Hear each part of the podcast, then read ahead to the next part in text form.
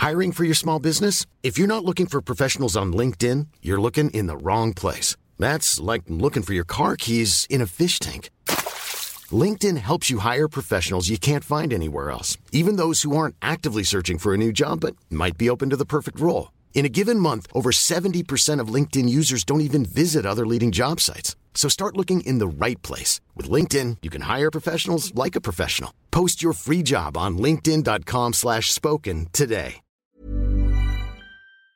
Avant de démarrer l'épisode, j'ai une nouvelle opportunité à vous présenter. Si vous vous demandez à quoi servent les étirements, comment les pratiquer, combien de temps, euh, à quel moment, et qu'en plus vous aimeriez bien gagner en souplesse et en mobilité, et même mieux récupérer après vos séances d'entraînement, eh bien écoutez bien ce qui suit. Aurélien Broussal-Derval, que vous connaissez sans doute, préparateur physique de sportifs de haut niveau depuis plus de 20 ans, il a d'ailleurs coaché euh, des athlètes internationaux et des champions olympiques, eh ben, il a créé une formation en ligne spécifique sur les étirements. Et cette formation, elle s'adresse tout autant aux coachs qu'au grand public et aux personnes qui veulent mieux se comprendre, qui veulent euh, apprendre des choses sur leur corps, sur eux-mêmes, qui veulent améliorer leur santé et surtout qui veulent conserver leur capacité physique le plus longtemps possible. Car dans cette formation, on apprend plein de choses. On apprend comment intégrer les étirements dans vos échauffements pour gagner en performance, comment pratiquer les étirements pour gagner en souplesse, mais aussi comment utiliser les étirements pour mieux récupérer, car pour chaque cas, les manières de faire sont différentes. Et Aurélien vous explique tout dans la formation, et il donne même des protocoles et des exemples précis sur comment faire selon chaque objectif. Alors non seulement il s'appuie sur la science et les études pour vous expliquer les process, les effets, euh, mais il s'appuie aussi sur le terrain avec son énorme expérience. Et franchement, cette formation, c'est du pain béni. Elle récapitule tout et devinez quoi Si vous commandez la formation cette semaine, vous avez droit à une super réduction que je vous ai encore négociée. Et en plus, vous aurez droit en bonus à une formation supplémentaire. Mais vous savez quoi euh, Je vous dis pas laquelle c'est cette formation bonus. Je vous laisse découvrir ça euh, tout seul. Pour ça, vous cliquez sur le dernier lien qui se trouve en description de l'épisode, de n'importe quel épisode d'ailleurs du podcast, ou en tapant dans votre barre de recherche biomécaniquepodcast.com slash étirement avec un S. Et il n'y a pas besoin de code à rentrer, euh, il vous suffit uniquement de vous rendre sur la page, de passer commande, le tarif de réduction est déjà appliqué et vous débloquerez automatiquement la formation bonus. Par contre, je répète, ne traînez pas, la promotion dure jusqu'au 9 juin, c'est-à-dire jusqu'à ce dimanche à 23h59 pour être précis. C'est sur le dernier lien en description ou sur biomécaniquepodcast.com slash étirement avec un S passez à l'action, envoyez-moi un petit message pour me dire ce que vous en avez pensé. Et maintenant, placez l'épisode.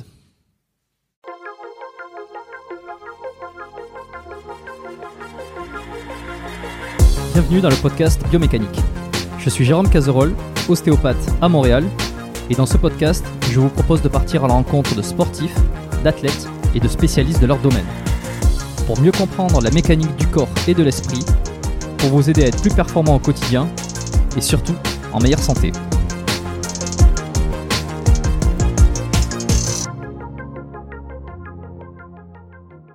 Bienvenue dans ce nouvel épisode, je suis ravi de vous euh, retrouver aujourd'hui cette semaine et j'ai le plaisir d'accueillir euh, la première québécoise sur ce podcast, je crois. Oui, oui, bah, j'ai eu des, des, Québécois ici, évidemment.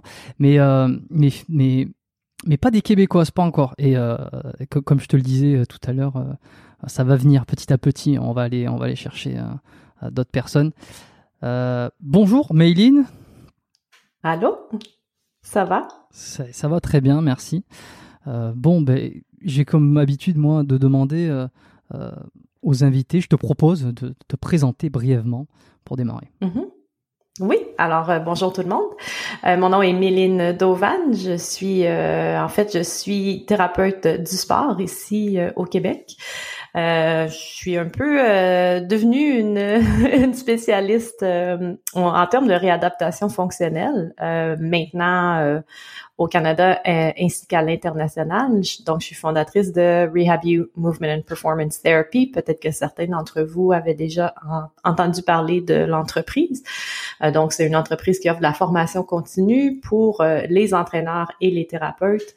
c'est des formations dans lesquelles je partage évidemment ma vision qui est Rehab is Training. Donc, qu'est-ce qu'on fait en réadaptation et comment on peut mieux intégrer ça à l'entraînement parce que euh, actuellement, euh, dans la plupart des cas, il y a quand même un, écart qui existe entre ce qu'on fait en termes de protocole clinique pour la gestion d'une blessure et euh, ce qui a besoin d'être fait pour ramener quelqu'un à la performance.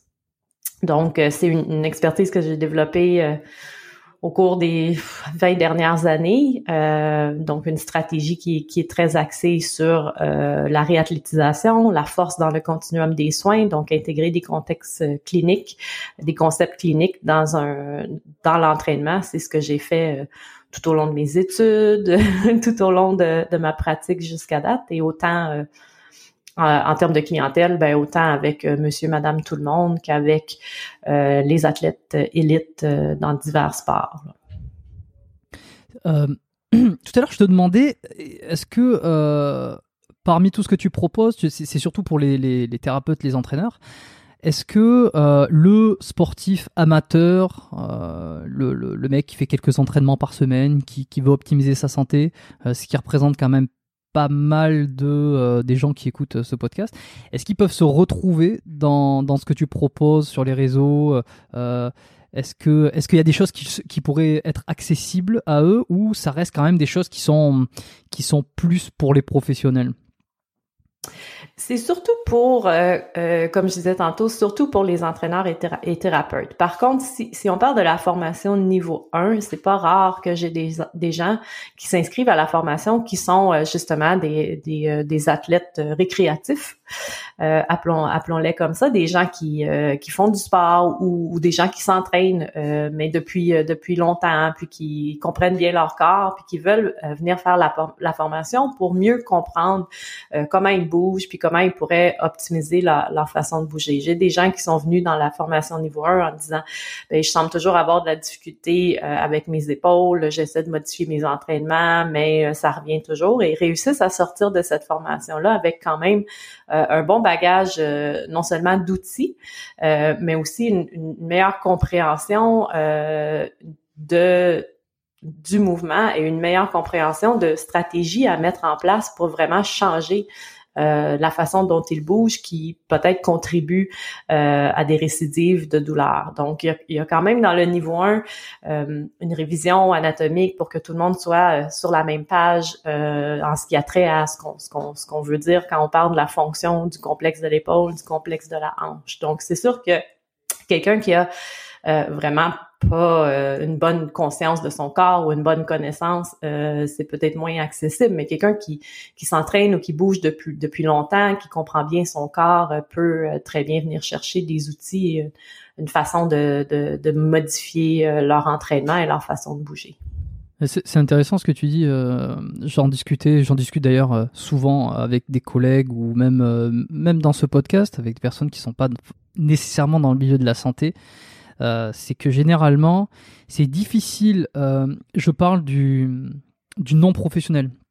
C'est, il est difficile euh, de voir souvent des non professionnels qui s'intéressent à ce genre de à, à, à, améliorer sa santé ou disons à, essayer de, faire de la prophylaxie sur sur des douleurs, sur des blessures, tant qu'ils ne se sont pas blessés eux-mêmes. C'est un truc tant que t'as pas eu mal, en fait, tu vas pas euh, chercher à ne pas avoir mal. C'est hyper rare. Mhm.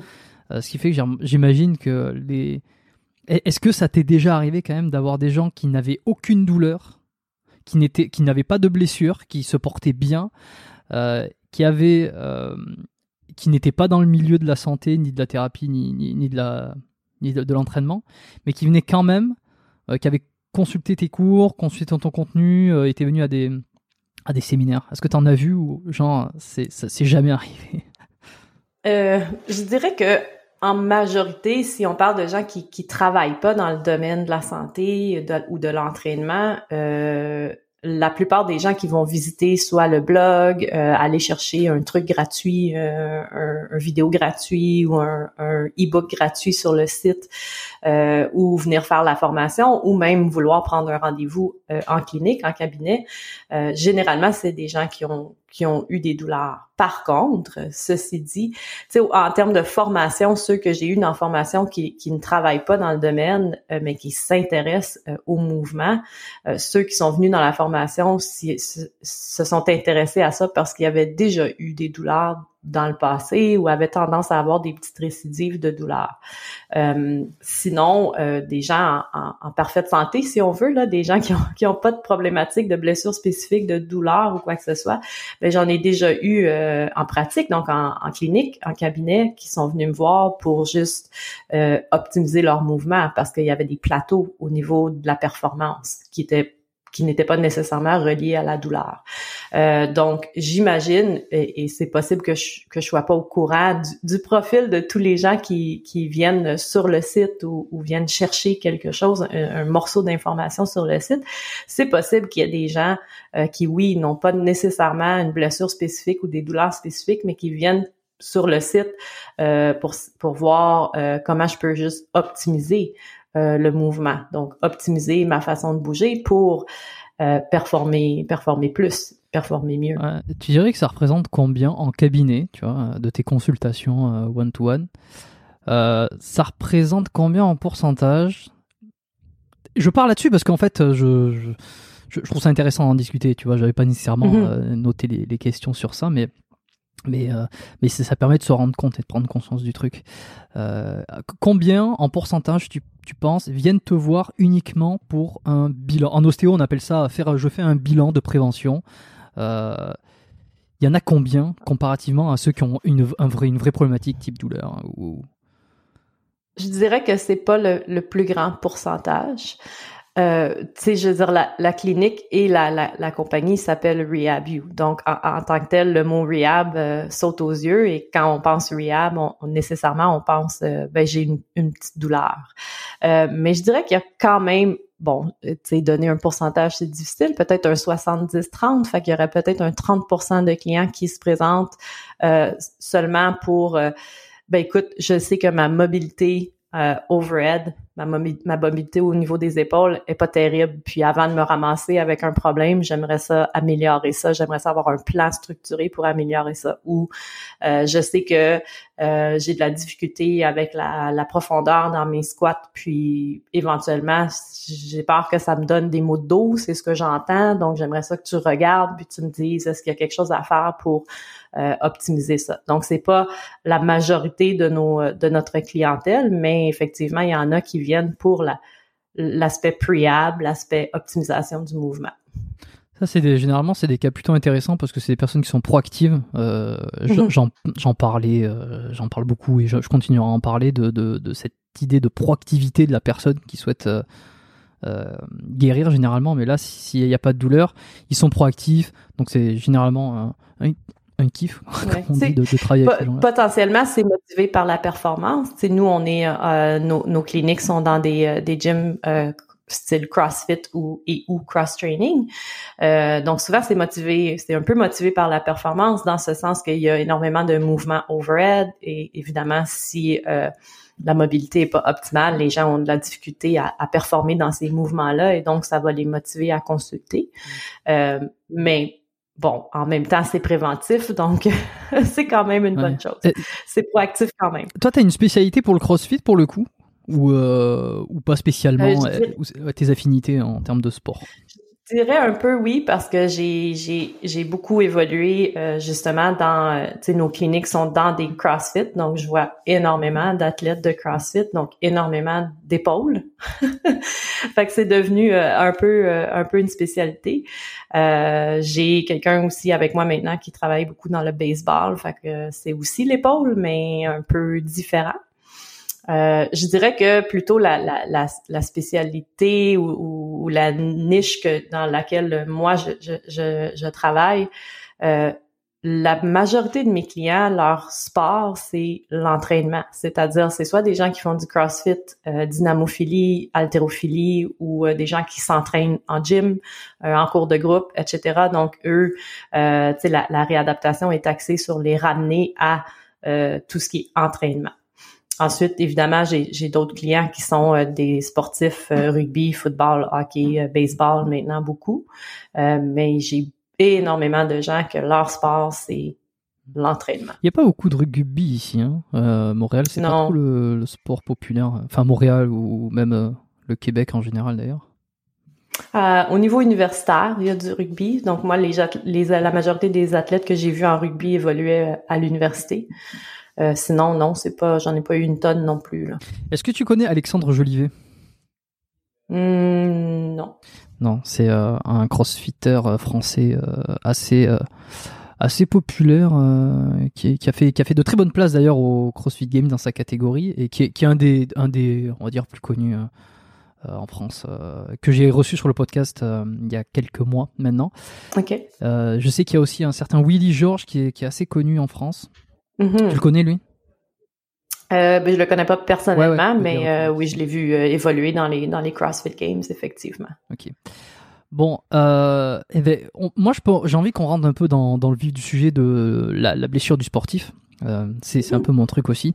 Ça va intéresser beaucoup de monde, je suis sûr. Même ceux qui sont pas des thérapeutes, des, des, des, praticiens ou des entraîneurs. Euh, déjà, euh, qu'est-ce que tu vois, toi, le plus souvent euh, en termes de blessures Tout à l'heure, tu as mentionné un peu, est-ce que le squat profond, j'arrive pas à faire un squat profond, est-ce que je vais me faire mal au dos Tout ça, c'est des clichés, je, voudrais y revenir parce que je trouve ça intéressant. Mais d'abord, ouais, c'est ça, on va essayer de couvrir un peu le truc. les blessures les plus répandues que tu vois, toi, de ceux qui sont, comme tu dis, qui s'entraînent, en fait, régulièrement, quoi. Mm énormément, comme je disais tantôt, je vois énormément de problématiques au niveau de l'épaule. Donc, des tendinopathies euh, au niveau de la coiffe, ça, j'en vois énormément, euh, de l'accrochage. Euh, je vois beaucoup, on voit des conflits fémoro-acétabulaires, ça, on peut en voir beaucoup aussi. je, précise, je précise pour le coup, pour ceux qui sont pas trop anatomie, c'est au niveau, de, au niveau de la hanche, hein, des douleurs de hanche, fémoro-acétabulaires. Oui, ouais. Fait que généralement, ça présente comme un pincement sur le, dans le devant de la hanche, dans les mouvements de flexion profonde. Ça va souvent être le cas. Beaucoup de maux de dos, évidemment. Euh, donc, euh, pas nécessairement toujours relié à une pathologie, c'est-à-dire il n'y a pas toujours euh, une hernie discale ou un truc comme ça, mais des maux de dos, je vois souvent des maux de dos très reliés à des mouvements très spécifiques. J'ai mal au dos quand je fais des deadlifts j'ai mal au dos, euh, quand je fais des euh, handstand push-up. Euh, sinon, dans les activités de vie quotidienne, j'ai aucune limitation, ça, ça, ça m'impacte pas. Évidemment, je vois aussi des maux de dos autres qui, qui impactent les activités de vie quotidienne et qui, qui, qui entraînent des limitations fonctionnelles dans le, dans le quotidien et dans l'entraînement. mais souvent, j'en vois aussi très spécifiques à certains mouvements. Est-ce que tu penses que les maux de dos, ils sont plus répandus chez les sportifs, ceux qui s'entraînent, ou plutôt, euh, alors ton avis va peut-être être biaisé parce que tu, ne, tu ne vois pas forcément euh, tout le panel euh, de la population, mhm. mais plutôt que, plutôt que ceux qui sont complètement inactifs, qui sont sédentaires? Je, ben comme tu dis, c'est une statistique qu'il faudrait que je regarde techniquement, mais sachant que euh, c'est une des, premières causes pour l'invalidité, euh, par exemple au travail, il ben, faudrait regarder dans ces gens-là, est-ce que euh, ce sont des gens qui sont sédentaires ou actifs. je dirais que potentiellement, ça peut impacter beaucoup les gens qui sont inactifs aussi mais en termes de, de, de, pourcentage, je pourrais pas le savoir. en, thérapie du sport, on est ce qui est différent de la thérapie du sport versus euh, la physiothérapie ou, kiné là en France, c'est que nous euh, on travaille avec euh, des gens qui sont physiquement actifs. Fait que des gens sédentaires, c'est assez rare qu'on qu'on travaille avec des gens qui sont pas des sportifs, que ce soit des sportifs récréatifs ou, ou élites là, mais des gens qui sont sédentaires, c'est-à-dire des gens qui font pas de pratique d'activité physique c'est assez rare en thérapie du sport qu'on on, voit ces gens-là. notre expertise est vraiment en, en, prévention, traitement de, blessures musculo-squelettiques reliées à l'activité physique. Et hormis euh, la statistique, est-ce que toi, tu as un avis dessus ou pour le coup, tu t'as non, t'as pas réellement. Euh, moi, j'ai une opinion, hein. j'ai un avis, puis euh, comme je reçois pas mal de personnes sur ce podcast, ça permet d'en discuter. Et c'est mhm. intéressant d'avoir ton, toi, ta vision là-dessus. Je croirais que ça, ça dépend de la catégorie d'activité physique que les gens font. Si on parle de euh, CrossFit, dynamophilie, etc., ben c'est sûr que le dos est très très taxé. Donc potentiellement qu'on a un, un, pourcentage élevé là. Évidemment, il y, a des, il y a des composantes techniques à ça, il y a des composantes de programmation, de périodisation, euh, de récupération, euh, de facteurs euh, bio, psychosociaux aussi. Est-ce que je pense que la proportion est plus grande chez les sportifs? Je dirais pas nécessairement. Hmm. Ok, donc on a les épaules, on a euh, le dos, euh, on n'a pas donné les causes, mais c'est pas grave, on pourra peut-être réunir un peu le dos. On a euh, le devant de la hanche, donc les, conflits assez tabulaires. Mm-hmm. est-ce que, parce que je t'ai peut-être un peu coupé dans le, dans le truc, est-ce qu'il y a, d'autres, d'autres types de blessures ou c'est réellement ces trois qui sont le plus fréquentes?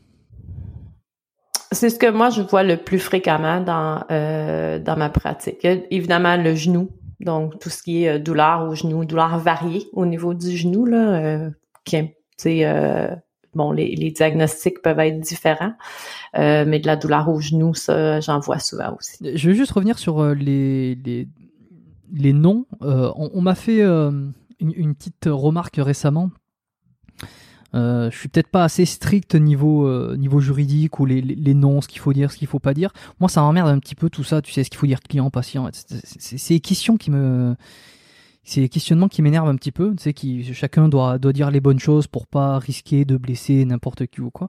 Je trouve que c'est c'est pas. Mais bon, il faut faut le dire des fois pour remettre les choses à plat. Thérapeute, donc il y a ostéo Bon, c'est ce que je fais. Ça, euh, j'en ai longuement parlé dans le podcast. Je pense que les gens, et puis je continuerai à en parler. Les gens vont savoir à peu près à quoi ça correspond. Il y a le kinésithérapeute en France qui euh, correspond ici au euh, physiothérapeute, mm-hmm. qui est à peu près la même, voilà, la, même formation en fait universitaire. La thérapie du sport, ça c'est une mm-hmm. autre formation encore. C'est celle que tu as. Est-ce que tu m'as dit que tu étais physio aussi ou uniquement thérapeute Non, thérapeute du sport uniquement. Ok. Euh, on a ça et puis on a le, euh, le, le, kinésiologue qui est l'entraîneur. Mhm. Voilà. Et, mhm. toi, tu n'es pas kinésiologue, si?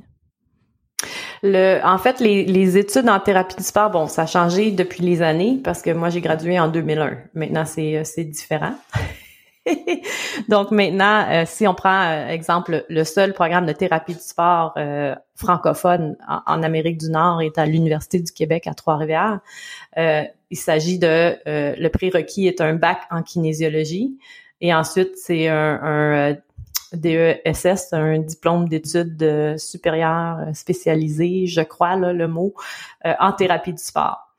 Euh, donc, c'est comme un, un, kin avec une spécialisation euh, supplémentaire en thérapie du sport. Et c'était un peu la même chose dans mon temps. C'était un, bac en exercise science avec une spécialisation en thérapie du sport. Ok, bon, ça couvre bien le truc. Euh, tu les, les, les gens que tu suis, tu les appelles les clients ou les patients?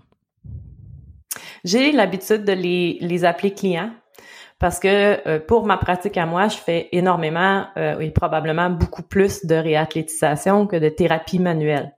Puis, bon, j'associe un peu euh, patient à traitement, thérapie manuelle et client à structure d'entraînement, périodisation, etc. fait que personnellement, moi, je j'utilise le mot client. Puis pour moi, tu sais, je veux dire, bon, c'est de semantics là.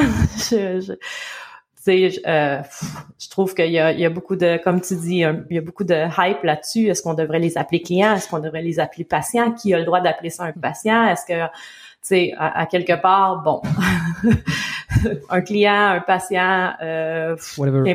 tant qu'à moi, c'est ça, whatever.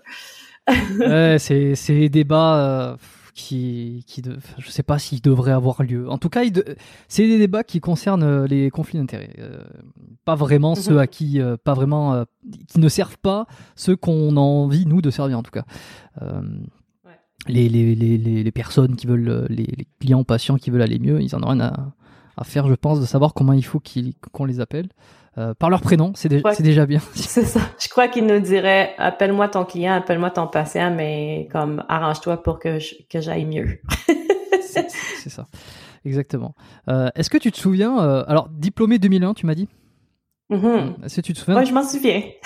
oui, bah, du diplôme évidemment, mais de ta première consultation, ton ta première rehab sur quelqu'un, comment ça s'est déroulé? Ouais, ben je vais te conter deux histoires en fait, parce que quand j'ai terminé mon bac, puis dans, dans ce temps-là, donc maintenant, comme je t'ai expliqué, c'est un bac en kinésiologie avec euh, une année supplémentaire pour avoir le, le, DESS, euh, et qui fait en sorte que euh, au bout de ça, tu as tes 1200 heures qui sont nécessaires pour faire ton examen de certification en thérapie du sport. Dans mon temps, tu finissais ton bac, mais tu n'avais pas encore accumulé tes 1200 heures, c'est-à-dire 600 heures cliniques et 600 heures sur le terrain pour pouvoir écrire, faire ton examen de certification. Donc moi, j'ai été chanceuse parce que quand j'ai terminé mon bac, j'ai eu un contrat à l'Université Carleton à Ottawa pour travailler avec toutes les équipes universitaires, mais dans la clinique universitaire. Donc, je travaillais que avec les athlètes de l'université, je voyageais avec les équipes pour faire euh, euh, le on-field, euh, donc tout ce qui était terrain, donc les tapings, premiers soins sur le terrain au besoin, etc. Et ça, c'était phénoménal parce qu'évidemment, tous les tous les clients ou, tous les patients euh, sont des athlètes de l'université, ils sont ils sont ils sont euh, assidus dans, dans ce que tu leur donnes et tu peux t'impliquer au-delà de dans la clinique, c'est-à-dire que tu peux euh, faire un suivi avec eux à l'extérieur, tu as un contact direct avec le coach, le, le, le, spécialiste en strength and conditioning, donc il y a vraiment un entourage qui est très c'est comme le, le, le travail rêvé pour un thérapeute du sport. Par contre, quand évidemment c'est un contrat. Donc quand, j'ai fini ce contrat-là, ben là c'est le prochain le prochain qui arrive pour la prochaine session pour le prochain contrat. Donc il n'y avait pas d'opportunité d'opportunité pour moi d'avoir un, travail là. Donc je suis revenue à Montréal. Puis évidemment j'ai appliqué en clinique de, de physiothérapie conventionnelle une clinique où est-ce qu'il y avait des physiothérapeutes, massothérapeutes, ergothérapeutes et bon, un thérapeute du sport. Puis, je devais à ce moment-là être supervisée par euh, un physio qui, qui devait m'aider parce que j'avais pas encore complété mes heures, j'avais pas encore euh, écrit mon examen de, de certification, mais euh, c'était une clinique qui, qui, qui fonctionnait un peu drôlement, disons-le, disons-le poliment comme ça. Et donc, je me suis retrouvée avec mes, toutes mes propres patients. Je suis arrivée à la première journée officielle et on m'a donné une liste, voici tes patients aujourd'hui. Puis c'était comme, c'était pas fait comme une, une clinique là qu'on peut imaginer avec tous des lits un à côté de l'autre parce que c'était dans un, un ancien euh, duplex. Donc il y avait deux étages et il y avait des salles fermées.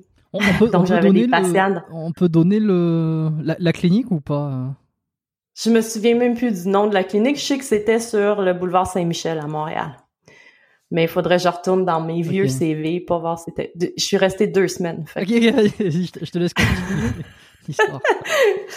Et euh, donc, euh, j'ai eu d'autres d'autres amis qui ont qui ont été embauchés à cette clinique là aussi qui ont aussi eu, une expérience euh, pas super. Bref.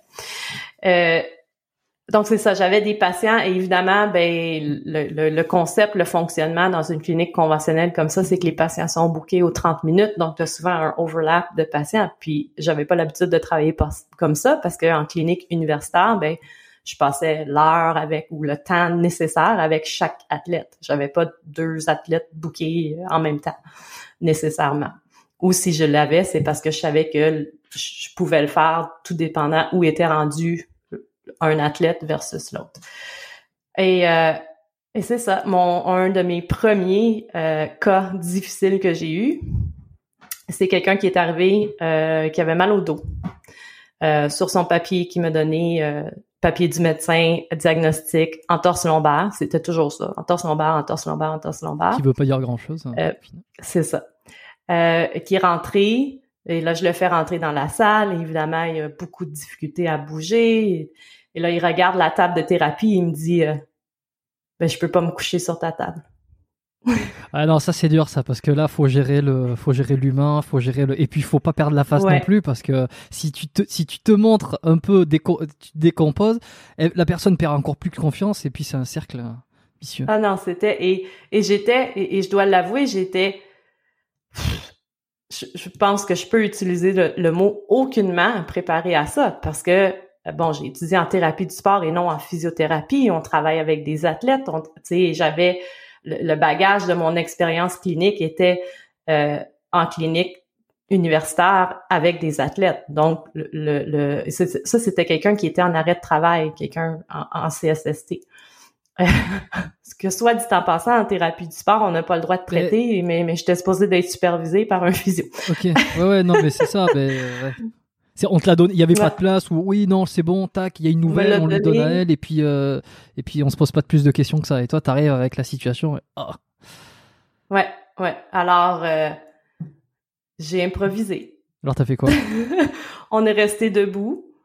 Euh, je lui ai fait faire euh, des respirations. Ensuite, je lui ai fait juste essayer de, de se mettre comme euh, pas en équilibre sur une jambe, mais de mettre plus de poids d'un côté de l'autre pour juste commencer à, générer un peu de mouvement. Euh, tranquillement, il s'est comme appuyé les hanches sur le bord de la table, puis éventuellement, on l'a couché sur la table. J'ai comme aucunement fait mon, mon, mon, mon processus que j'avais appris au niveau de l'évaluation. Il a vraiment fallu que j'improvise, tu sais. Ouais. Fait que c'était c'était probablement le cas le plus euh, un des cas les plus difficiles que j'ai eu. L'autre cas que j'ai eu, c'était une, dame qui était euh, ben, forcément sédentaire, donc qui n'était pas quelqu'un qui faisait beaucoup qui faisait d'activité physique, qui s'était fait une, foulure de la cheville euh, sur le, côté du, du trottoir. Et, et, tout ce que j'essayais de faire, c'était ah, oh, ça fait mal. Ah, ça, ça fait mal. Ah non, ça, ça fait mal. Ah non, ça, ça c'est une autre chose auquel hmm. on n'est pas. Tu sais, les athlètes, c'est comme ah, ça fait mal, mais c'est pas grave, continue. Tu sais, fait que c'était, j'étais vraiment pas préparée à travailler avec cette population-là parce que c'était pas ce que c'était pas ce que j'avais fait jusqu'à date. Puis en même temps, j'étais comme, mais c'est pas ce que je veux faire non plus. Je veux pas travailler avec cette population-là. Ça m'intéresse pas du tout. Tu sais. Alors euh, c'est ça. J'ai fait deux semaines et j'ai quitté. oh ben, euh, J'apprécie l'anecdote. Euh, pour l'histoire, j'ai reçu quelqu'un hier euh, en, consultation, enfin oui c'était hier matin, euh, dans une clinique dans laquelle je travaille ici, euh, dans la petite Italie d'ailleurs. C'est pas très loin, je crois, de, de, de, Villeray, une des, un des gyms dans lequel je bosse. Ouais. Et qui vient... Alors non, il est arrivé, c'était une urgence, j'avais terminé mon, mon, mon shift. Et, et, au, moment au moment où je termine avec mon dernier rendez-vous, il y a la réceptionniste qui me dit il y a quelqu'un qui vient d'arriver en urgence, etc. Donc je, je le prends et c'était un, vieux qui avait, euh, qui, voilà, qui avait, qui avait mal, un mal de dos terrible, qui se ramène pareil avec la feuille comme ça. Euh, alors, qui voulait voir un, physio à la base, parce qu'il avait une prescription pour un physio, sauf qu'il n'y avait pas de physio à ce moment-là. Et puis, il est arrivé, il n'avait pas pris de rendez-vous, il est arrivé à la clinique. Ah, j'ai trop mal, est-ce que je peux voir quelqu'un?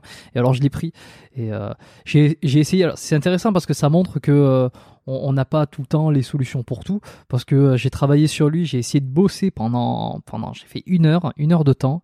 un ostéo, on prend entre 45 minutes et une heure.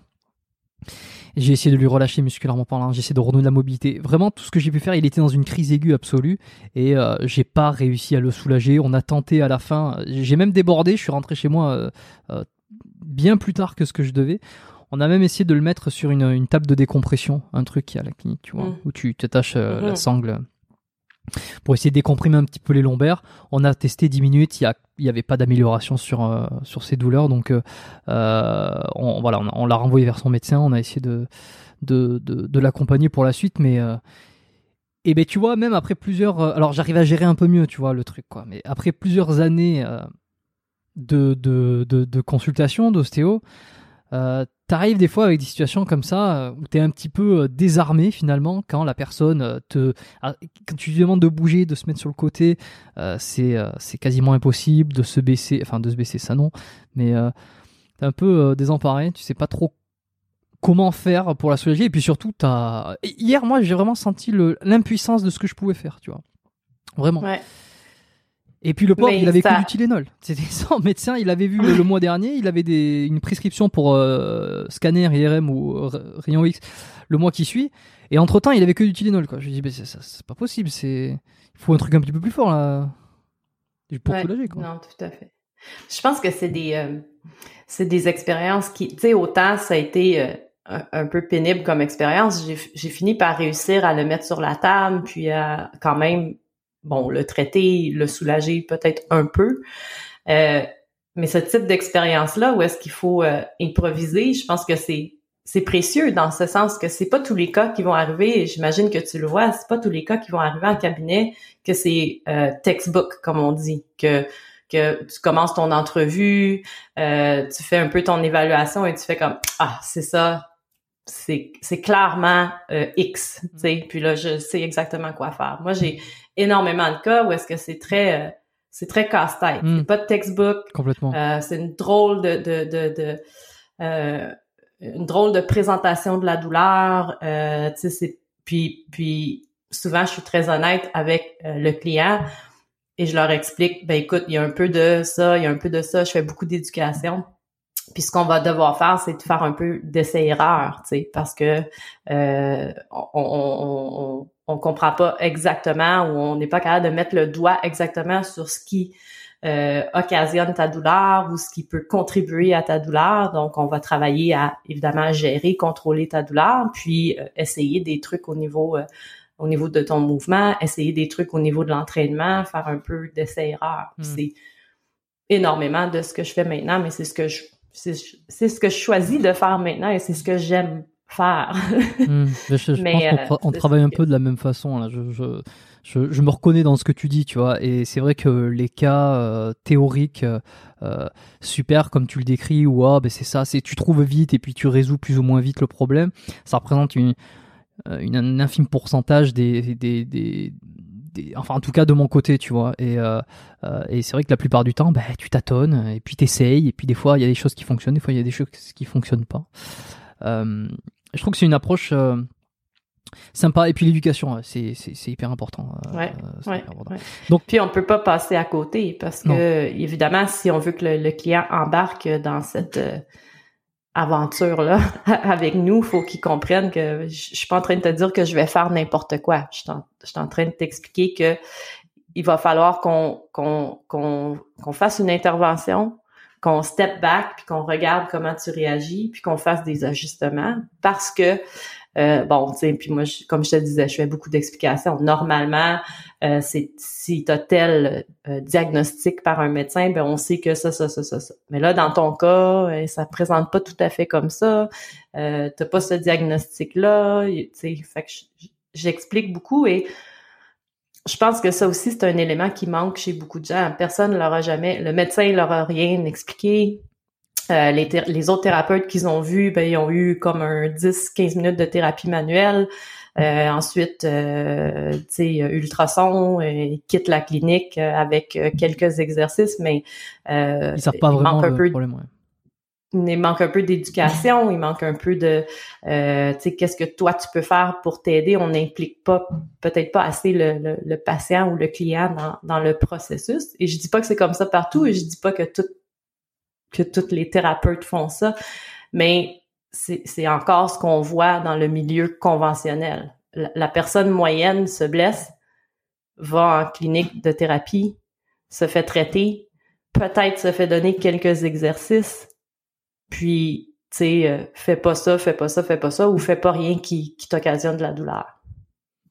Mais c'est pas suffisant pour, pour ramener quelqu'un à la performance. C'est peut-être suffisant pour quelqu'un qui est sédentaire et encore là, j'ai mes, j'ai mes, j'ai mes doutes là-dessus.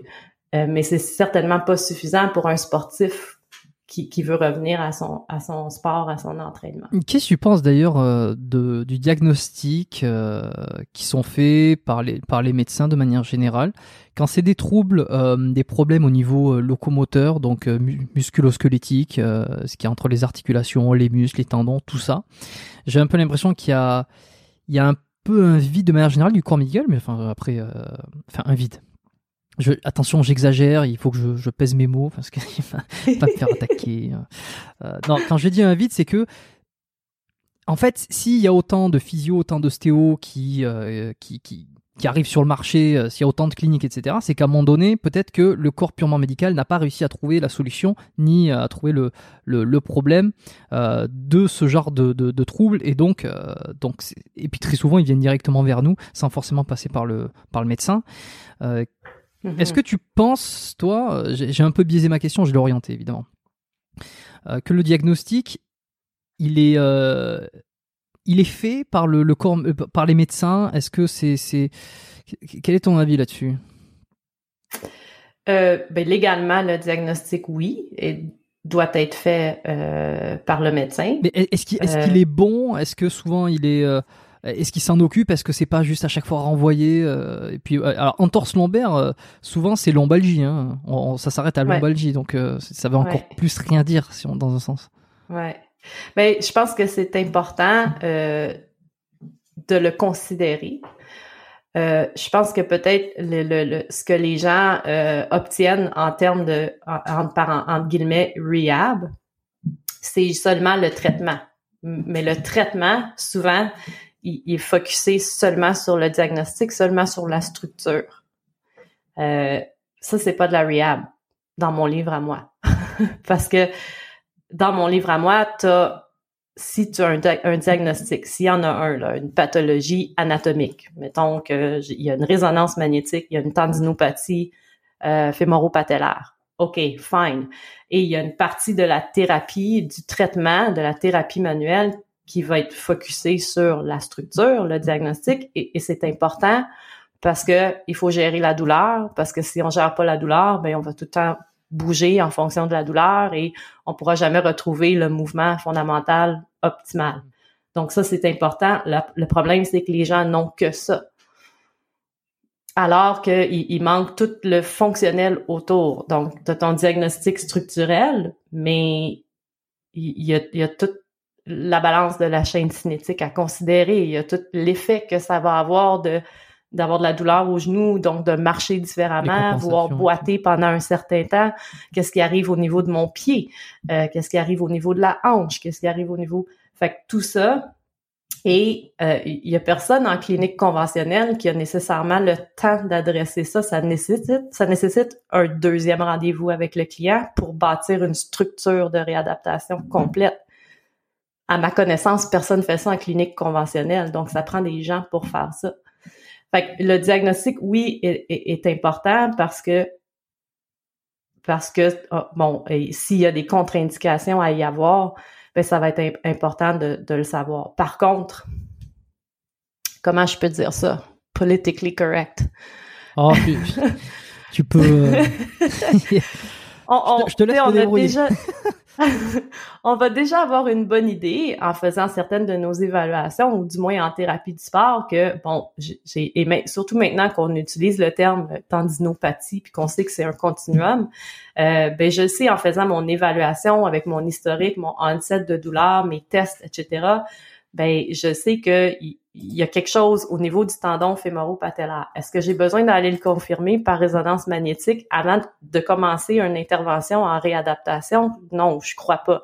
Et si la personne va voir le médecin, ben c'est ce qu'il va écrire sur le papier, puis peut-être pas nécessairement euh, envoyer la personne en, résonance magnétique euh, immédiatement. Fait que je pense qu'il faut faire la, part des choses.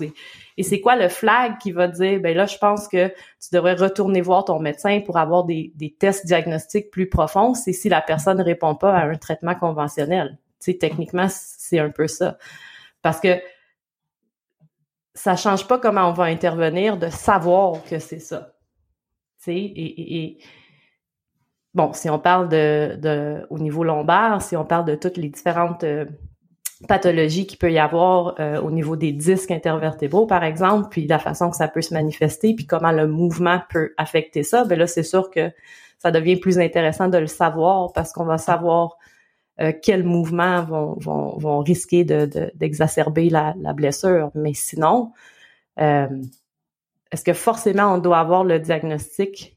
Non. sais, on peut faire notre évaluation avec notre client puis savoir qu'est-ce qui est irritable, puis bâtir notre intervention en fonction de ça. C'est notre impression clinique. Tu sais. Ok. J'aime bien l'idée. Euh, on s'y retrouve.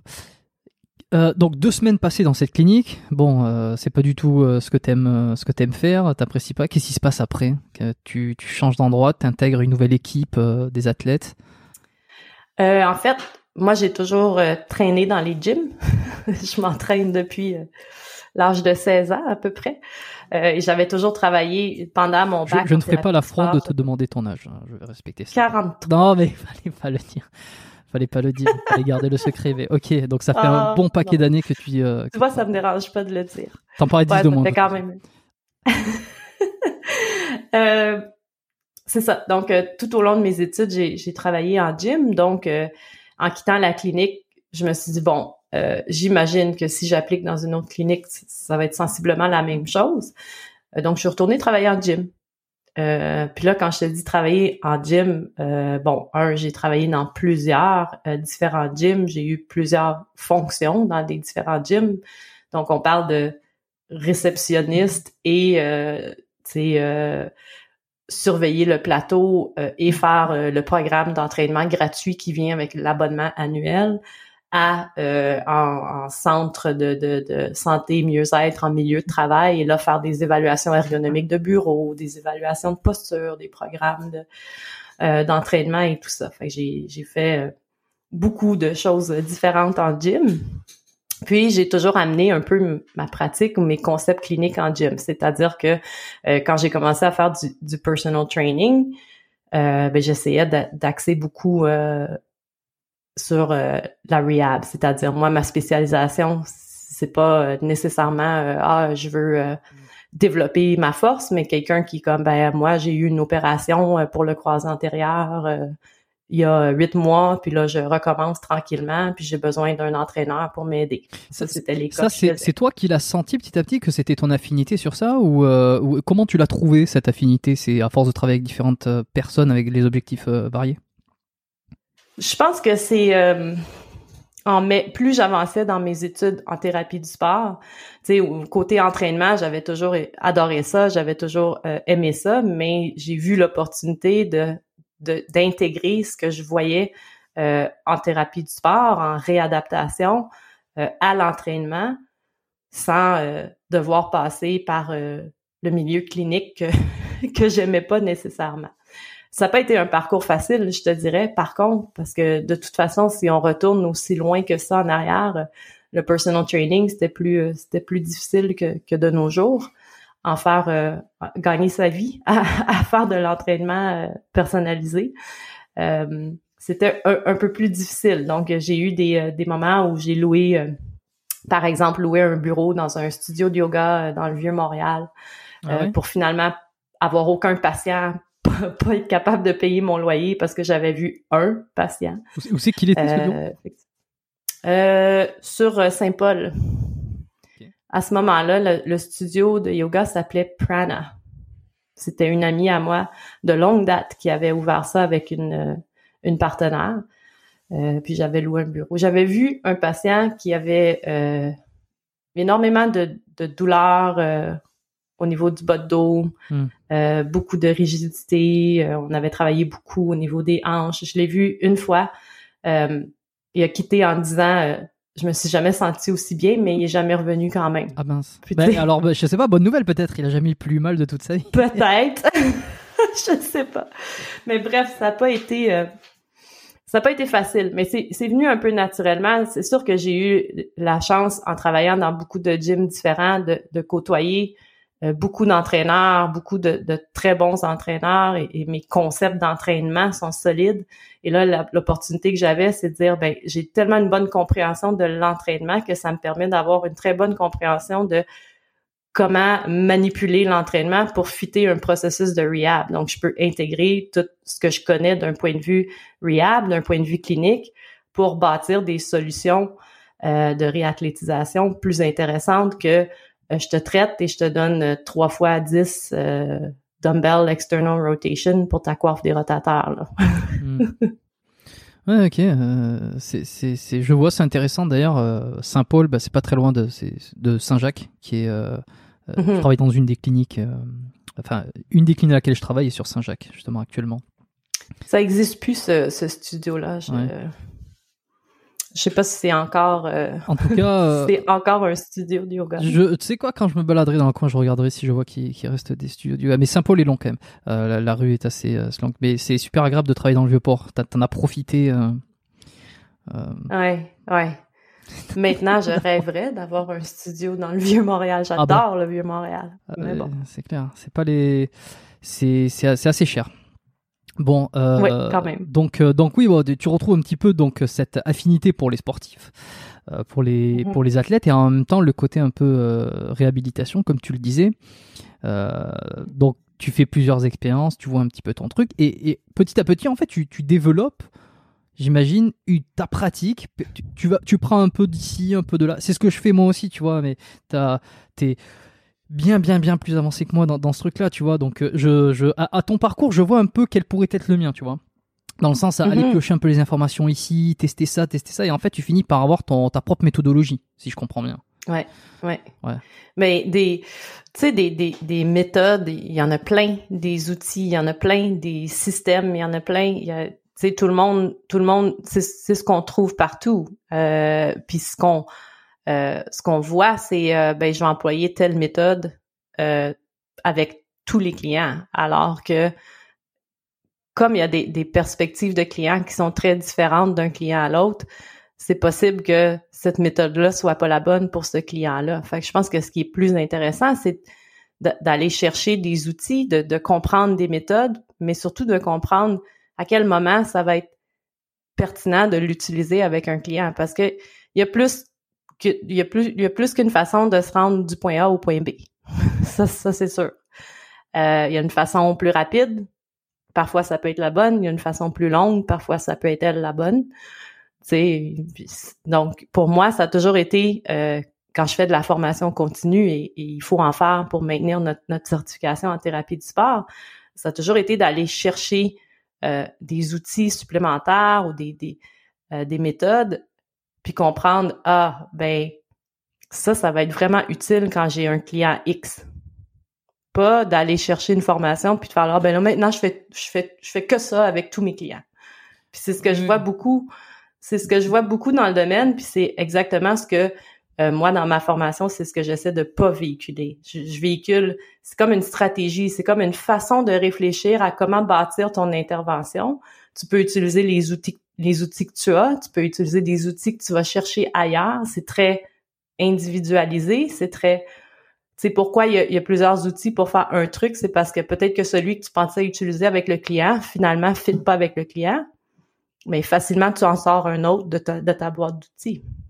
Fait que je pense que c'est un peu ça que les gens devraient aller chercher euh, dans leur développement. Plus de façons de me rendre du point A au point B parce que deux clients, euh, profil, profil semblable, même diagnostic si on veut parler de diagnostic ou même présentation de douleur si on veut être un peu moins euh, technique, vont peut-être avoir un, plan de réadaptation complètement différent parce que c'est deux personnes complètement différentes. Oui, j'entends bien, ouais, je comprends. Quelqu'un qui vient te voir avec une douleur, un athlète a, un problème à l'épaule, euh, c'est quoi le processus que tu mets en place?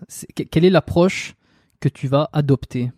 Est-ce qu'il y a des grandes lignes. À part, on va pas parler du traitement puisque on vient de le dire, il est personnalisé et tu, tu vas euh, tu vas aller piocher dans plusieurs trucs. Mais euh, du, du, moment où tu le vois jusqu'au moment où tu vas commencer à mettre en place le truc, quelles sont les grandes lignes? Quelle est euh, l'approche euh, théorique de ouais de ton, euh, ben, je, planifie vraiment une, une, périodisation. Fait que premièrement, euh, chaque fois que je vois un client, si je te fais comme un profil exemple d'une rencontre avec un client, ben la première rencontre, c'est évidemment l'évaluation initiale. Où est-ce que là, il y a beaucoup de discussions autour de la problématique? Euh, on retourne loin en arrière quand ça a commencé, etc. Donc ça, ça peut durer quand même longtemps.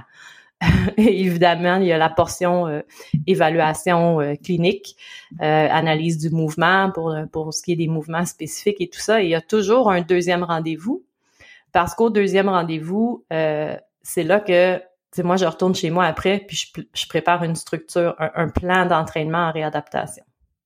Fait que c'est idem à être un entraîneur, rencontrer un client, puis builder son plan d'entraînement. Sauf que c'est un plan d'entraînement de réadaptation. Donc évidemment, euh, puis il y a, une, stratégie que je suis, il y a une façon que je, que je bâtis mes interventions avec des séquences de mobilisation, d'activation, d'intégration. Puis j'ai toujours une, une, périodisation de planifier, c'est-à-dire que si la personne a beaucoup de douleur ou beaucoup d'épisodes de douleur, euh, le mouvement est très perturbé, très compensé, ben la première phase c'est toujours de diminuer la douleur, contrôler la douleur, gérer la douleur, euh, diminuer la fréquence des épisodes de douleur, puis rétablir le mouvement fondamental.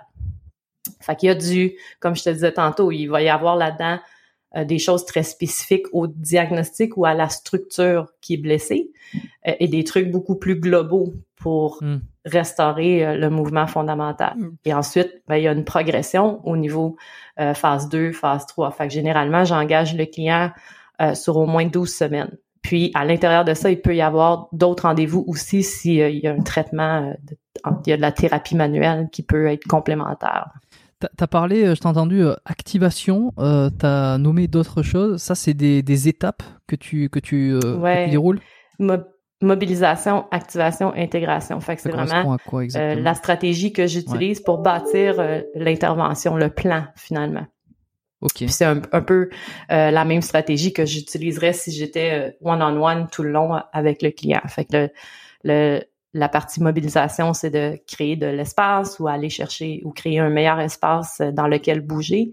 Donc, si jamais il y a des euh, limitations au niveau des tissus mous, des tensions myofaciales, etc., ces trucs-là, des, des, des, de la rigidité articulaire, fait que tout adresser ces trucs-là bloc activation, c'est vraiment de créer, euh, ben, plus souvent qu'autrement, ça va être de créer une conscience, c'est-à-dire euh, s'il y a une perturbation au niveau, euh, exemple, de la scapula parce qu'il y a une blessure à l'épaule, ben, il va y avoir beaucoup d'exercices dans ce sens-là, dans ce bloc-là. Puis intégration, c'est vraiment la balance de tout, tout ce qu'on va faire pour créer un nouveau comportement. On essaie de changer le mouvement, dans le fond, on essaie d'améliorer le mouvement ou on essaie de sortir quelqu'un d'un un, patron de mouvement qui est compensatoire ou qui est, qui est fait en fonction de la douleur. Fait qu'évidemment, c'est pour ça qu'il faut être en mesure de contrôler la douleur. Puis le bloc intégration, c'est vraiment bon, qu'est-ce que je vais faire maintenant euh, pour m'assurer que cette personne-là euh, puisse tolérer la charge sans bon qu'on dépasse la tolérance de la structure ou du tissu blessé, mais qu'on continue à assurer la force dans le continuum des soins mais qu'on l'empêche aussi d'aller dans un patron compensatoire. Fait que c'est toute la, façon que je, que je bâtis, dans le fond, euh, le plan l'intervention. Ok, super. Bah, je trouve ça intéressant. Euh, les, ces étapes comme ça, là, ça permet d'avoir une idée bien, tu vois, du, du, comment se rendre euh, à la fin, tu vois, avoir cette, cette idée, cette vision de l'évolution jusqu'à euh, la reprise totale, sans douleur, de l'activité en question. douleur des j'ai envie de revenir un peu sur ça. Euh, les douleurs d'épaule, euh, moi aussi j'adore ça. Enfin j'adore ça. pas sur moi évidemment. j'adore ça. Je sais pas si j'adore ça, mais je m'y suis beaucoup intéressé, on va dire. Euh, quelles sont pour toi les plus grandes causes des douleurs d'épaule chez le sportif, chez la personne qui s'entraîne régulièrement? Tu m'as parlé des, de l'accrochage, coiffe de rotateur. Est-ce qu'il y a, il y a des, des, zones, des muscles spécifiques, des, des, des affections qui sont, qui sont plus répandues? Il y a, ben, il y a beaucoup de facteurs qui peuvent contribuer. Donc, euh, qu'est-ce que qu'est-ce qu'on voit plus souvent qu'autrement? Ben oui, on, voit de l'accrochage. Euh, si on parle d'un point de vue euh, plus diagnostique, ben, on voit souvent de des tendinopathies au niveau supraépineux. beaucoup de tendinopathies sous-scapulaires aussi. Du moins, moi, j'en ai vu quelques-unes.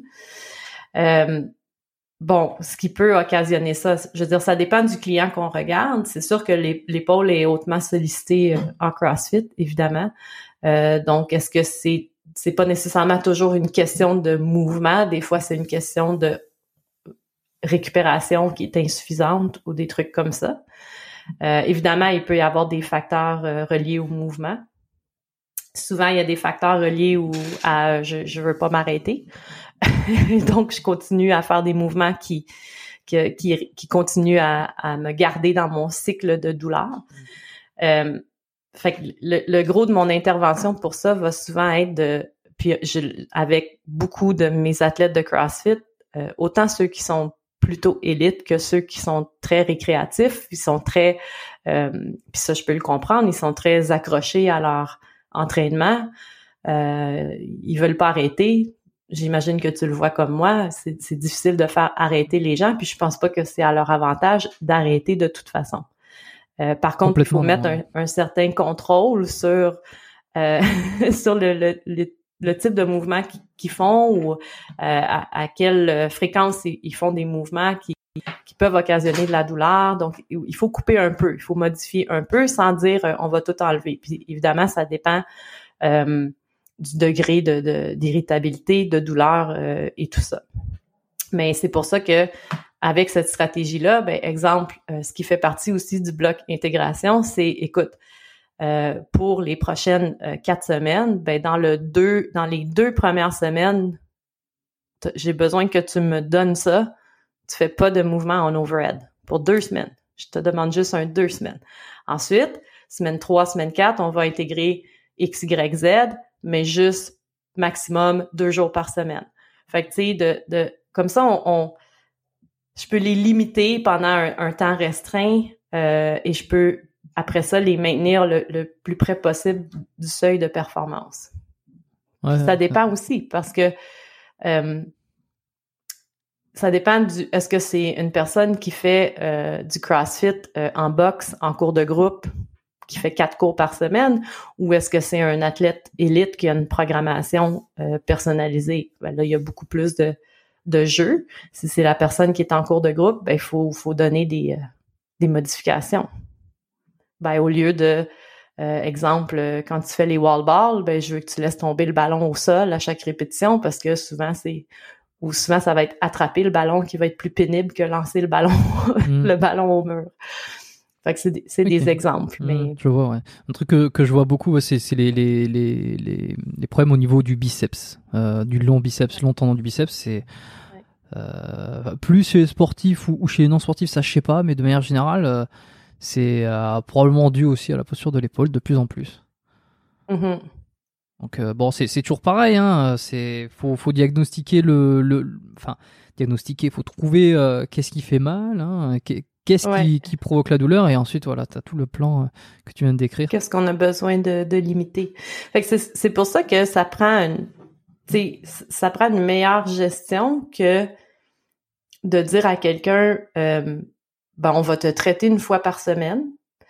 Puis euh, voici quelques exercices pour réactiver la coiffe des rotateurs, ce qui, ce qui est correct en soi. C'est juste que si on fait juste ça, c'est pas, ça sera pas suffisant. Mm. Euh, et de leur dire, ben, euh, puis sinon, ben, fais rien au gym que, que, qui te fait mal. Fait que les gens sont un peu laissés à eux-mêmes à, ce niveau-là. Alors que quand quelqu'un approche un entraîneur pour un programme d'entraînement, l'entraîneur va pas dire, ben, voici ton premier, deuxième exercice, puis pour le reste, fais, euh, fais des trucs que tu que es à l'aise. Non, il va bâtir un plan complet avec le nombre de séries, le nombre de répétitions, le tempo, le temps de repos, etc. Donc, pourquoi on, ferait différent en réadaptation alors que le, alors que l'objectif est le même? Il faut arriver à recréer une, tolérance au niveau de ce tissu-là qui est blessé, cette structure-là qui est blessée. Il faut maintenir la force le plus possible ailleurs. Euh, puis il faut éviter d'avoir des, des, patrons moteurs compensatoires qui, qui, qui deviennent vraiment euh, permanents. Donc, ça nécessite un, un, je veux dire, un, entraînement, une périodisation, une certaine fréquence de, de répétition. Hmm. Et voilà. Pour, pour, euh, pour, les douleurs de dos concernant les athlètes, euh, c'est quoi les causes principales que tu retrouves? On est sur de la hernie discale ou pas forcément? Pas nécessairement. Je veux dire, souvent, ils ont, ils ont, ils ont même pas de, de résultats de test ou ils ont même pas eu de, de, diagnostic ou sont allés voir le médecin ils sont revenus avec, comme, comme on disait tantôt, lombalgie ou, ouais, hmm. ou entorse lombaire. Donc, euh, euh, souvent, si tu fais le profil de, euh, tu sais, évaluer euh, le rythme lombo-pelvien, aller évaluer si ils ont, ils, ont, ils, ont, accès à, à, toute la mobilité qu'ils ont besoin, puis remettre un peu de, de de, conscience au niveau du mouvement du bassin lombaire, etc., tu vas réussir à corriger euh, pourquoi la, charge est mal distribuée sur leur mouvement puis qu'ils se retrouvent avec la douleur au, bas du dos. Et souvent, ça va être ça. Ok, donc euh, pour toi, le, une des principales euh, raisons d'une douleur dans le dos, lorsque les examens ou que le diagnostic n'a pas montré quelque chose de, de, de, bien établi, ça va être un débalancement euh, et donc une mauvaise répartition de la, charge et, des, une mauvaise répartition de, la force entre le côté droit et le côté gauche. Ça pour toi c'est la cause euh, surtout des, douleurs de dos. C'est intéressant, tu vois. Ouais, si on parle de, douleurs euh, mécaniques qu'on dit souvent comme terme, c'est souvent une mauvaise distribution de la charge. C'est euh, c'est très facile pour le dos de prendre toute la charge. Et, et c'est très, il y a beaucoup de facteurs qui peuvent euh, entrer en, ligne de compte aussi. Si on parle de, de, CrossFit, où est-ce que euh, parfois il y, a, il y, a, beaucoup de répétitions, ben là, tu as la fatigue qui embarque, tu as une dégradation technique euh, qui embarque, euh, et tout ça a comme un effet, un effet boule de neige. fait que quand il n'y a pas de, de, de diagnostic, comme je te disais, de, de, de pathologie au niveau de la structure, ben c'est vraiment d'aller regarder bon comment je peux euh, améliorer le mouvement fondamental. Pour moi, le, patron de, de, pivot de la hanche, c'est comme un, un, fondamental. Tout le monde doit maîtriser ce mouvement-là avec en, pleine conscience. Ça, c'est important. Hmm.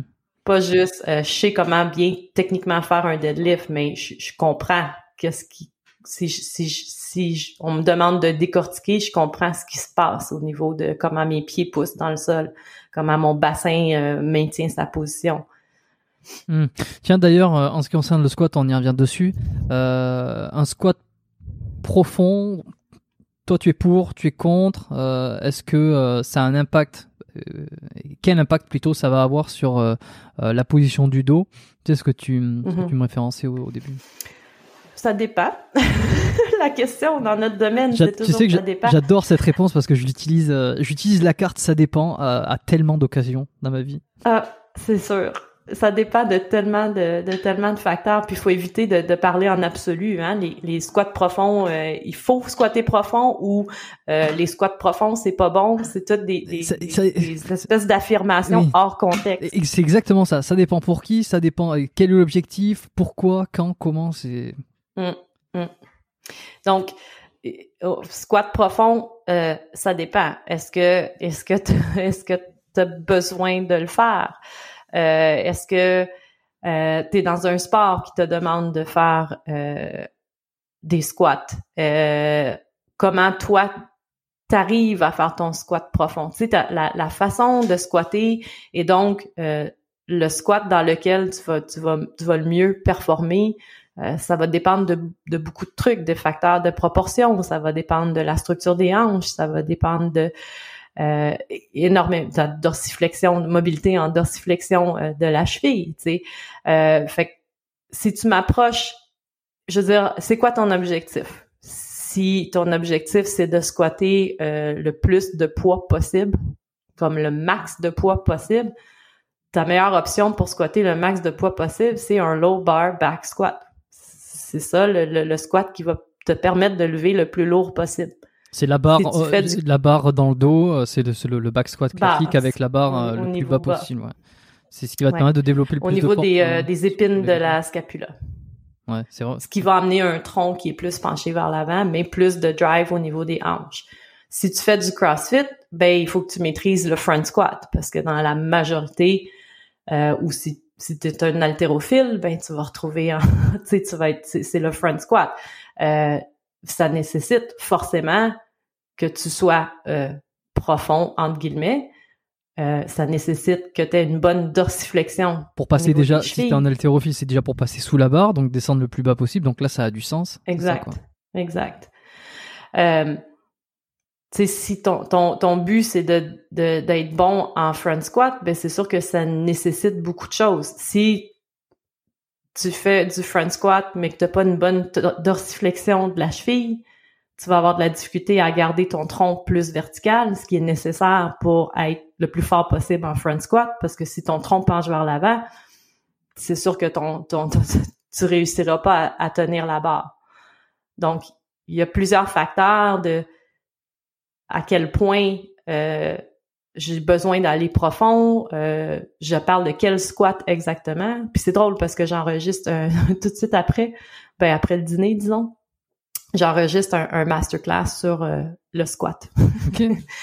squat prehab pour le pour le site web. Mais et, c'est ça, j'en parle beaucoup. Donc, ah squat, ben pourquoi une belle, une belle intro pour ceux qui voudront aller voir. ça sortira quand ça?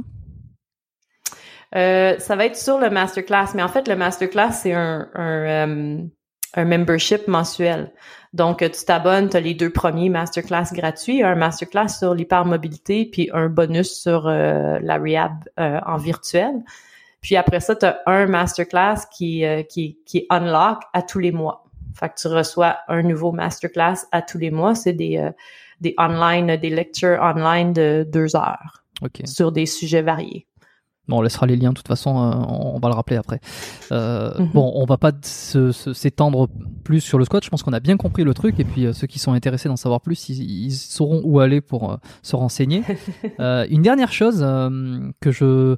que je, voulais revenir, c'était sur la hanche. Donc, on parle, tu m'as parlé du conflit qui peut y avoir au niveau de l'articulation de la hanche avec des pincements souvent. Ça, tu dirais que c'est dû à quoi, toi, de ce que tu vois? Ben, hum, encore là, il y, a il y, a plusieurs facteurs, mais il y a beaucoup de gens qui vont appeler ça du euh, comme un FAI, femoral acetabular impingement. En fait, le conflit fémoro-acétabulaire, le diagnostic comme tel, euh, c'est un diagnostic assez euh, hum, un diagnostic qui a plusieurs dimensions. C'est, pour avoir un réel conflit fémoro-acétabulaire, mmh. tu aurais une structure morphologique oui, voilà. qui donc un cam ou un pincer, donc une structure morphologique au niveau de la tête du fémur ou euh, de l'acétabulum de, de, de, la hanche qui euh, conformation qui osseuse qui, qui, qui, fait que ouais, ouais, qui fait en sorte que ça accroche euh, mais ça, ça n'arrive pas à 30, à 30 ans d'un coup comme ça. Je veux dire, c'est un truc que tu as toujours eu, c'est ta conformation naturelle. Souvent, c'est congénital euh, ou ça peut euh, ça peut être arrivé parce que tu as été dans un sport, euh, mettons, euh, de, de, beaucoup de rotation. Puis là, le CAM s'est comme développé. C'est comme une formation osseuse qui s'est développée comme ça à cause du stress répétitif, mettons, sur la, la, la tête du fémur. Fait que ça, ça peut être ça aussi. Euh, mais c'est pas, ceci dit, c'est pas parce que tu as un CAM ou un pincer que tu as nécessairement un conflit fémoro-acétabulaire. Donc, il y a d'autres facteurs aussi euh, qui entrent en ligne de compte. Mais ce que je vois euh, souvent chez les gens qui ont, mettons qu'on dit, bon, j'ai un pincement dans le devant de la hanche quand je, quand je fais des flexions profondes, des squats profonds, ben ce qu'on voit souvent, c'est un mauvais, un mauvais contrôle du bassin.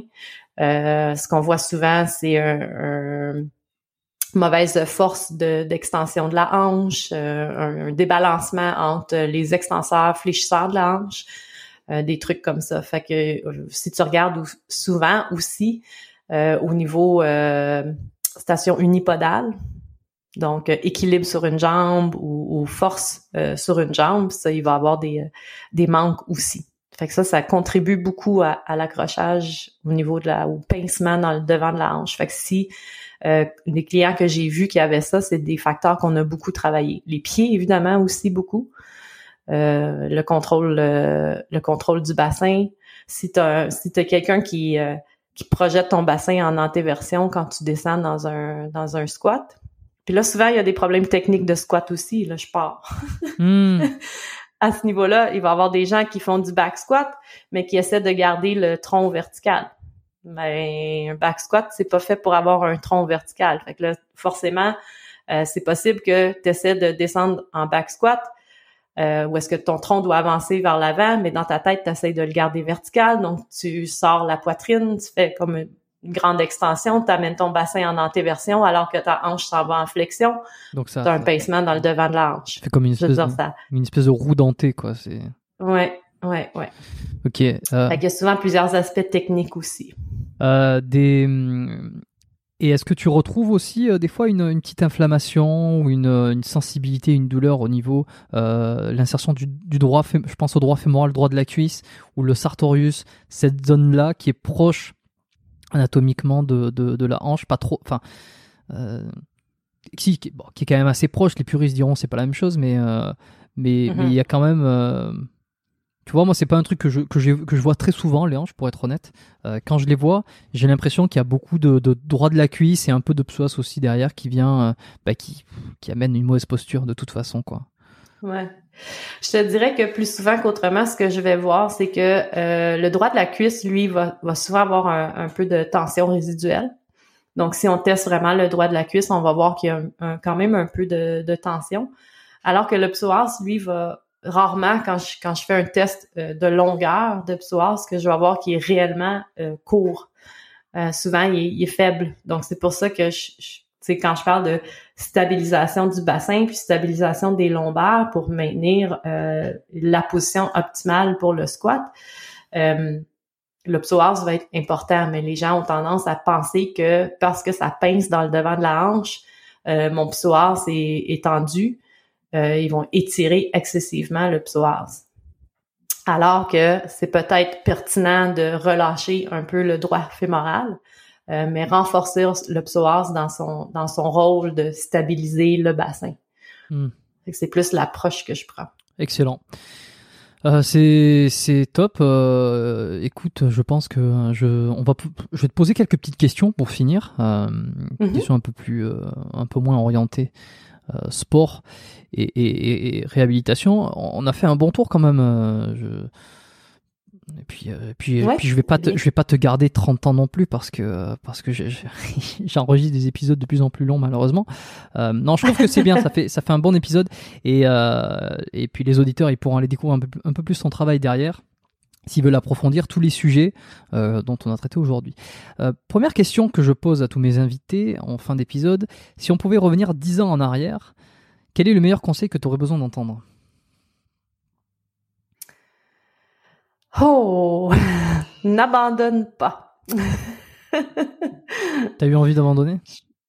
J'ai, euh, et même que je, je, mentirais si je dirais que j'ai pas abandonné, c'est-à-dire dans ce sens que j'ai délaissé un peu ma pratique pour aller explorer d'autres opportunités d'emploi qui étaient euh, quand même dans le domaine de, de, la santé et de la rehab, mais qui n'étaient pas hands-on, euh, faire de la thérapie du sport ou faire de l'entraînement.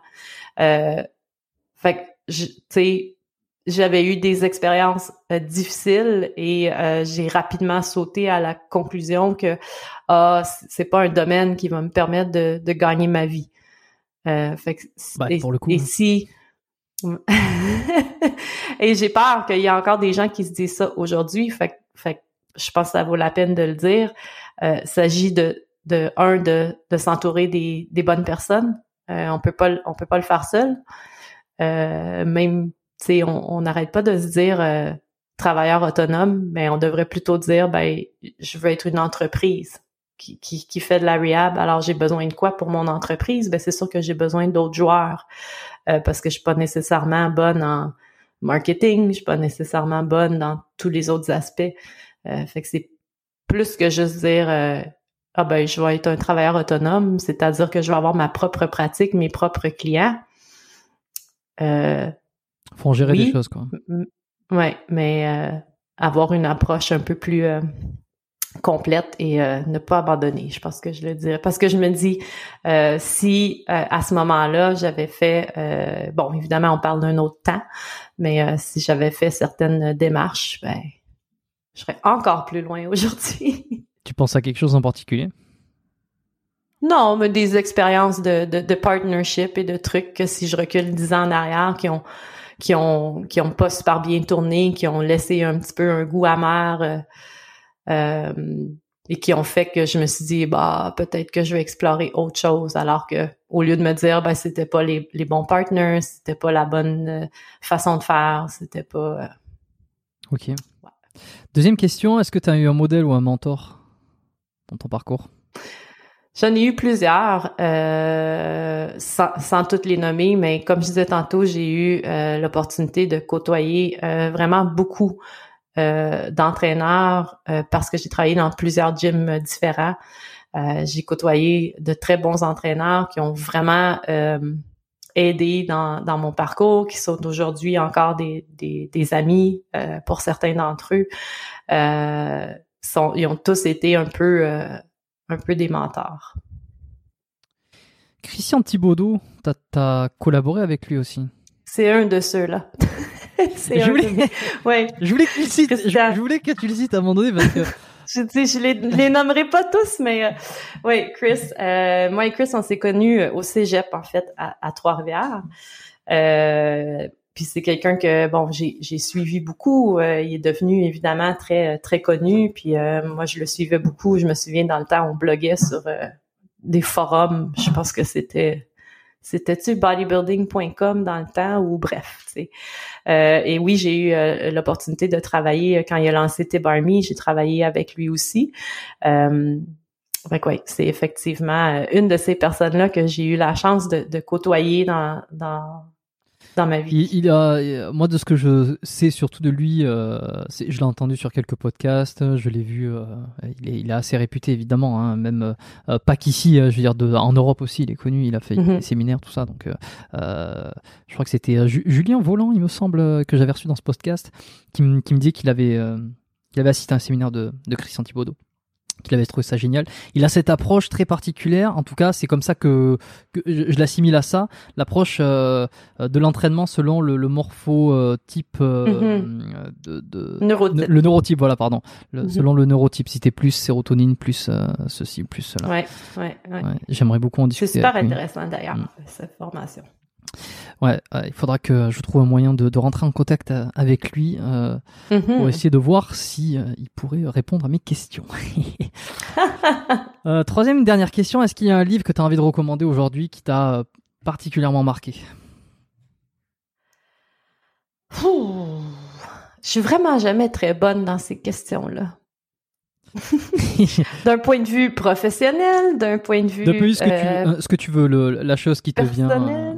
C'est pas. Euh, on, peut parler de sport, tu peux donner un, un, livre de sport, de thérapie, de réhab, mais tu peux aussi euh, donner un livre qui t'a marqué personnellement, un roman, un livre pratique, peu importe. Un livre que. Hum, que j'aime beaucoup d'un point de vue professionnel, qui d'ailleurs c'est une, une, une, thérapeute du sport des États-Unis, c'est Bridging the Gap euh, de Sue Falsoni. OK. Je me note ça. Fait que ça, c'est un livre que j'aime beaucoup. Euh, puis écoute, d'un point de vue personnel, euh, une chose que, que ta réponse me, me permet de, de réaliser, c'est que ça fait trop longtemps que j'ai pas pris un livre qui avait pas rapport avec euh, mon domaine professionnel et, et, fait juste une lecture pour moi.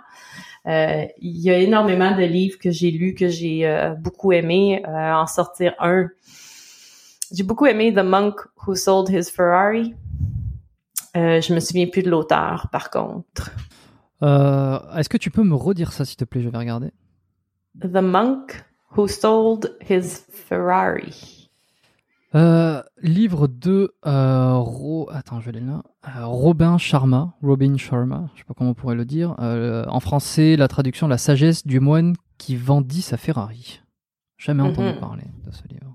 C'est bien. Ok. Eh ben écoute, je vais me noter ça et puis j'irai regarder. super. Où c'est qu'on peut te retrouver pour tous ceux qui veulent suivre tes travaux et, et peut-être te contacter ou Oui, ben évidemment, il y a le site web, donc rehabu.com, rehab-la lettre u.com. Euh, sur le site web, évidemment, il y a un blog, euh, il y a énormément de, de, contenu éducatif euh, gratuit. Donc, il y a le blog, il y a un Free Mobility ebook, il y a une vidéo gratuit de 20 minutes. je m'efforce à sortir de façon très, très régulière des articles sur le blog. Sinon, sur les médias sociaux, mais euh, sur Instagram euh, et Facebook. Il y a une page Facebook aussi. Encore là, euh, je partage du contenu euh, à ce niveau-là. Pour me rejoindre, on peut on peut m'écrire sur les, les réseaux sociaux, mais la meilleure façon, c'est vraiment d'envoyer un, un, email à info à rehabu.com. OK parce que j'en reçois trop sur les réseaux sociaux. Malheureusement, c'est le, le revers de la médaille de la popularité, tu vois. ce, qui est, ce qui est une bonne chose. Bon, je laisserai euh, tout ça comme d'habitude dans le, les notes de l'épisode. Euh, vous retrouverez tous les liens. Euh, une dernière petite chose, tu des projets pour 2021 Une nouvelle formation. donc, on va sortir une nouvelle formation. ça devrait être en janvier. D'accord. Je pense que euh, l'épisode sortira en janvier, au cours de janvier. Si c'est pas janvier, c'est février, mais ça sera vraiment début d'année. Donc euh, euh, foncez. Est-ce qu'il y aura peut-être, je sais pas, un tarif de lancement, quelque chose? Ouais, c'est sûr qu'il y a toujours une offre de lancement généralement. donc si c'est pas déjà passé au moment où ce, ce, podcast sort. si, si la formation est pas déjà sortie, ben, elle devrait sortir bientôt. On, on continue aussi à, à promouvoir le, le, membership, qui pour les gens qui ont fait notre formation niveau 1, niveau 2, c'est vraiment une communauté de gens qui peuvent euh, devenir des euh, approved providers, euh, donc qui vont être affichés sur le site thérapie.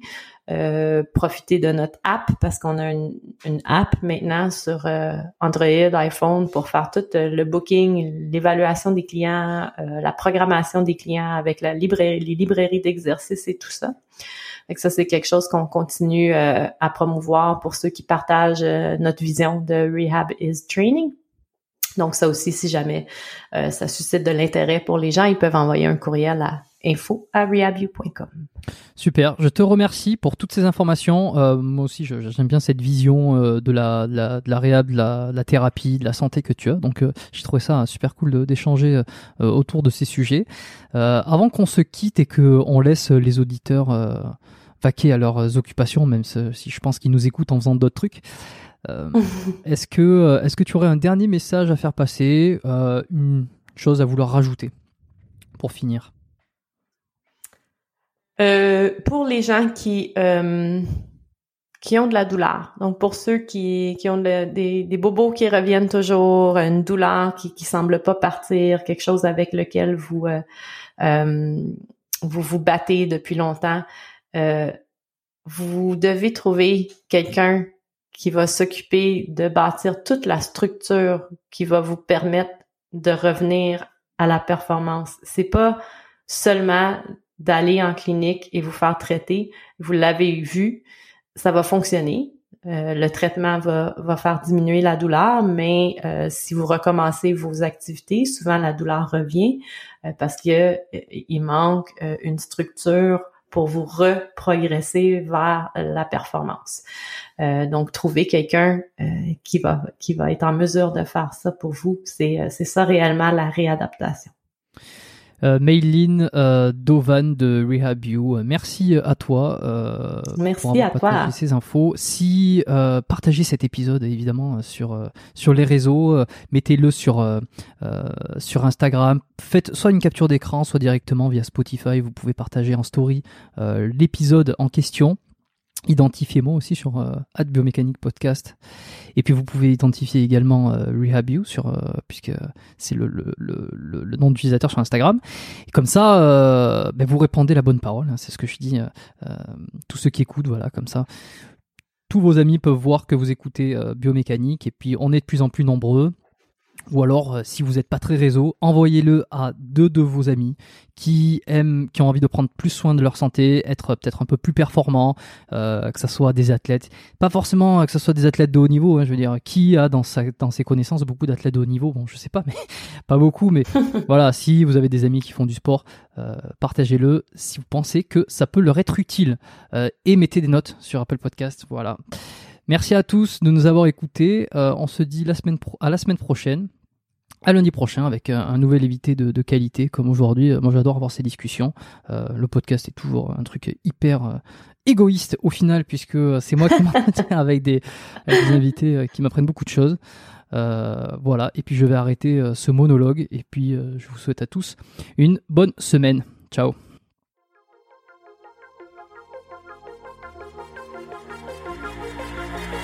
Merci d'avoir écouté cet épisode du podcast Biomécanique jusqu'au bout. Vous pouvez l'envoyer à deux de vos amis ou le partager sur vos réseaux sociaux. Merci également de lui mettre une note de 5 étoiles avec un petit commentaire sympa. C'est ce qui me permet de mieux ressortir dans les classements. Laissez-moi votre email sur biomécaniquepodcast.com slash lettres et je vous enverrai l'épisode de la semaine ainsi que la lettre biomécanique une fois par mois où je vous partage mes meilleurs conseils et recommandations. Vous avez écouté le podcast Biomécanique. Je suis Jérôme Cazerolle et je vous dis à très bientôt.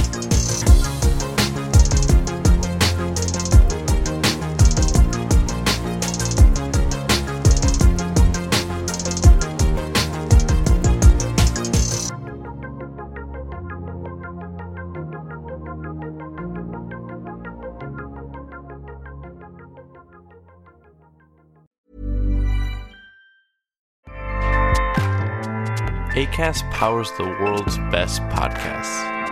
Here's a show that we recommend. Hi, I'm Jesse Cruikshank. Jesse Cruikshank. I host the number one comedy podcast called Phone a Friend. Girl, let's phone a friend. Not only do I break down the biggest stories in pop culture with guests like Dan Levy and members of InSync, I do it with my own personal boy band singing jingles throughout.